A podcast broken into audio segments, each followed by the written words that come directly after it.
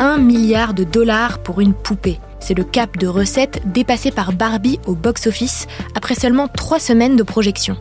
Un record détenu par Greta Gerwig, la réalisatrice du film. Mais pourquoi ce succès est historique? On pose la question à Benjamin, journaliste culture pour.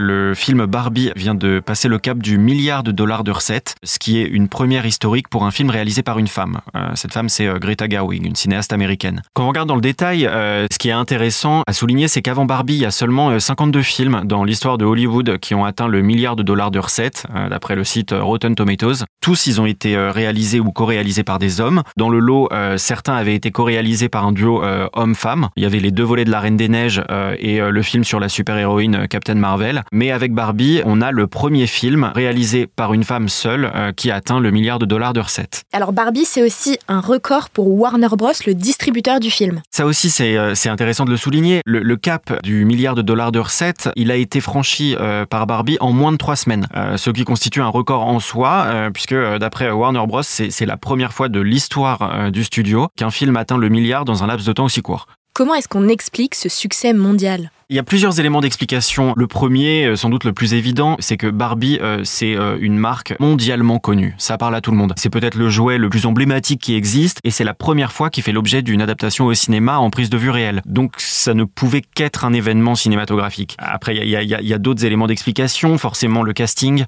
Barbie et Ken, ils sont incarnés par Margot Robbie et Ryan Gosling, qui sont deux des acteurs les plus en vue de, Hollywood. Donc forcément, ça brasse, ça brasse du monde en salle. Et évidemment, euh, il y a eu euh, une campagne marketing qui a été menée d'une main absolument experte, puisque ce film, euh, c'est un partenariat entre Warner Bros et Mattel. Pendant des mois qui ont précédé la sortie, ils, ont réussi à rendre Barbie totalement inévitable, notamment grâce à des partenariats avec un nombre incalculable de marques, des marques de cosmétiques, de vêtements.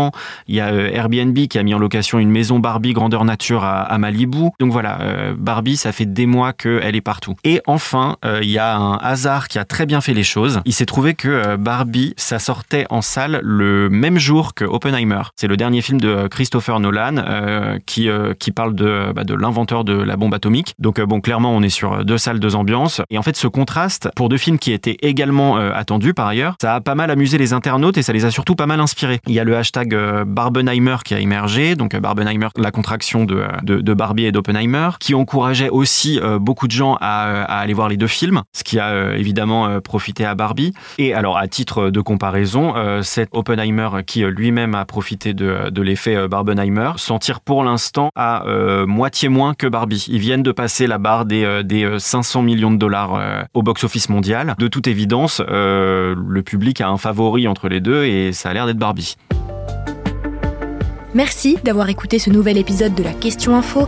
Tous les jours, une nouvelle question et de nouvelles réponses. Vous pouvez retrouver ce podcast sur toutes les plateformes d'écoute, sur le site et l'application BFM TV. À bientôt!